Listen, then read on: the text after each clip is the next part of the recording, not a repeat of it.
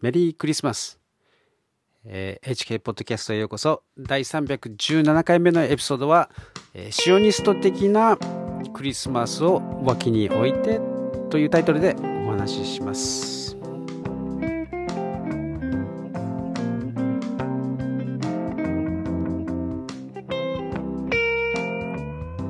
えー変なタイトルをつけましたけれども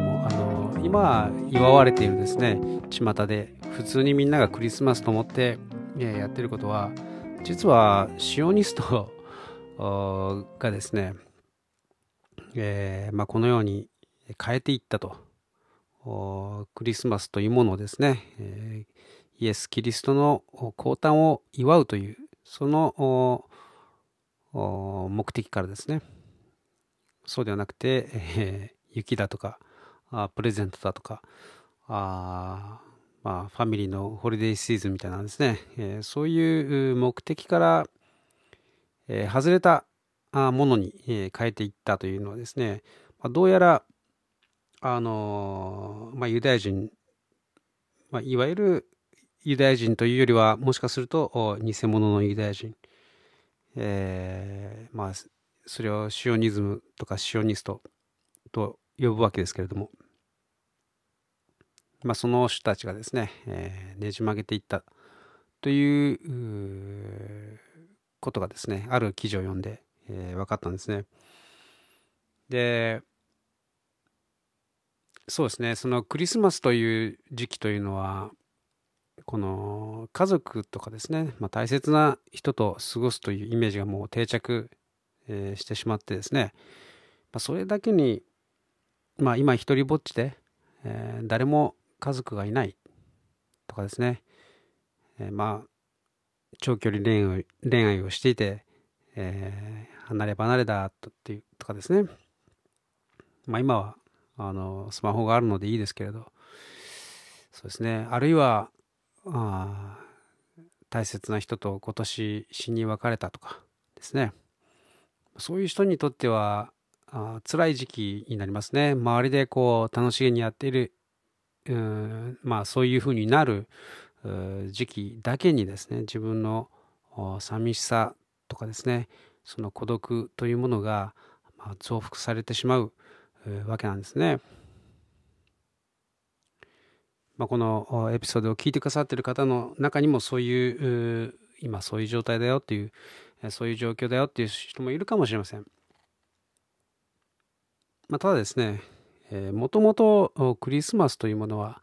イエス様の降誕をですね、えー祝う日として、まあ、20世紀の半ばまでですね続いてきたわけです。えーまあ、さっき話したようにですねでもどうやらこれはこれもですねシオニストによってこううんまあシオニストとは書かれてないんですけれどもあの、まあ僕が読んだ記事にはですね書かれてないんですけないんですけれどもユダヤ人の作曲家たちによってですねこうまあクリスマスについての曲を書くということになって、まあ、イエス・キリストの降誕を 祝うということは書けずにですねまあその雪やプレゼントとかですねまあそういうホリデーを祝う、えー歌にこうまあそういうふうにですね選定されていったわけですね。まあ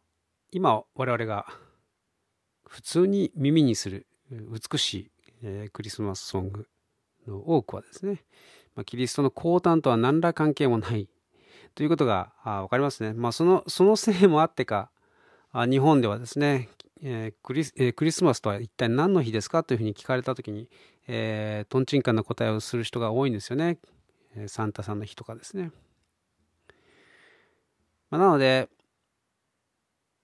まあそれらの歌を聴いてですねで家族やあ恋人が自分にはいない。自分は寂しい。というふうにですねこう思ってしまうのであればまあ本当に残念なんですけれど、えーまあ、残念ながらその 悪者の陰謀によってですね実は関係のない寂しさをですね、えー無理やり味わわさせられているということになるわけですね。なので、えー、真理は、えー、その人を自由にするというふうに、まあえー、聖書に書かれていますけれども、まあ、なのでそういう馬鹿げたですね、えー、嘘というものにですね、えー、便乗する必要はないんですね。ただ僕僕もそう言っておきながらですね、こう、このシーズンになるとなんとなくこう街がですね、こう、まあ、美しくですね、着飾ってこう、まあそういうのを見ると、それなりに気分がいいもんです。はい。みんな楽しそうにですね、えー、浮かれて、えー、まあプレゼントなんかを買ったり、与え合ったりしている姿を見るのは、まあいいもんです。え、しかし、まあ、それはさておきですね、えー、クリスマスというものは神様の愛にこそフォーカスすべき日なんですね。クリスマスこそ神様の愛の現れであってもしあなたがですね誰も自分のことを愛してくれないと思っているとしたら神様だけはあなたのことを愛しているということを知っていただきたいんですね。聖書はそのように教えています。はじめに神がおられ、その神様はあなたを愛していてですね、あなたのために命を捨ててまで救おうとされました。え、一人子イエスを地上に送り、えー、我々の罪の身代わりとして十字架形で死刑とさせたんですね。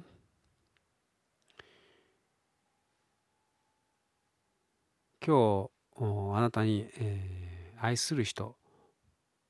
愛する人あるいは家族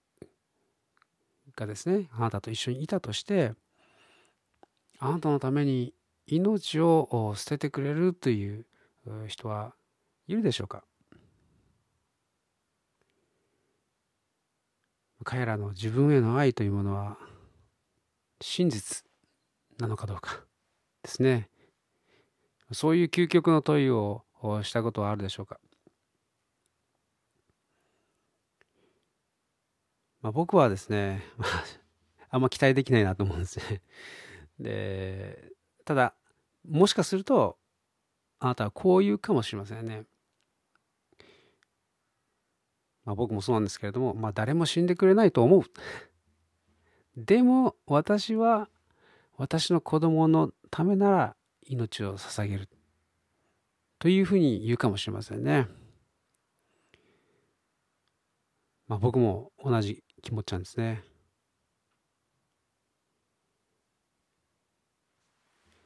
で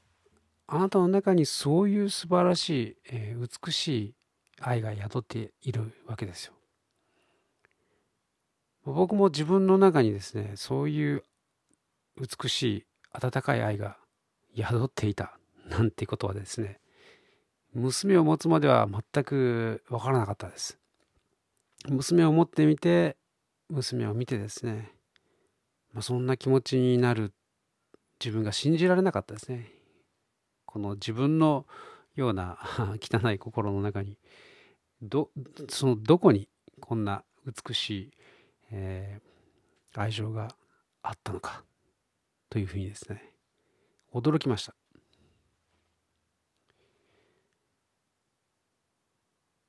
で素晴らしいのは神様が私たちのために、我々がそう美しいと思っている愛情以上にですね素晴らしい愛で、え我々我々のことを見ておられるということなんですね。まあ、ただ見ているだけではなくて実際にイエス様を送って、えイエス様が我々のために命を捨てられたわけです。まあ、これは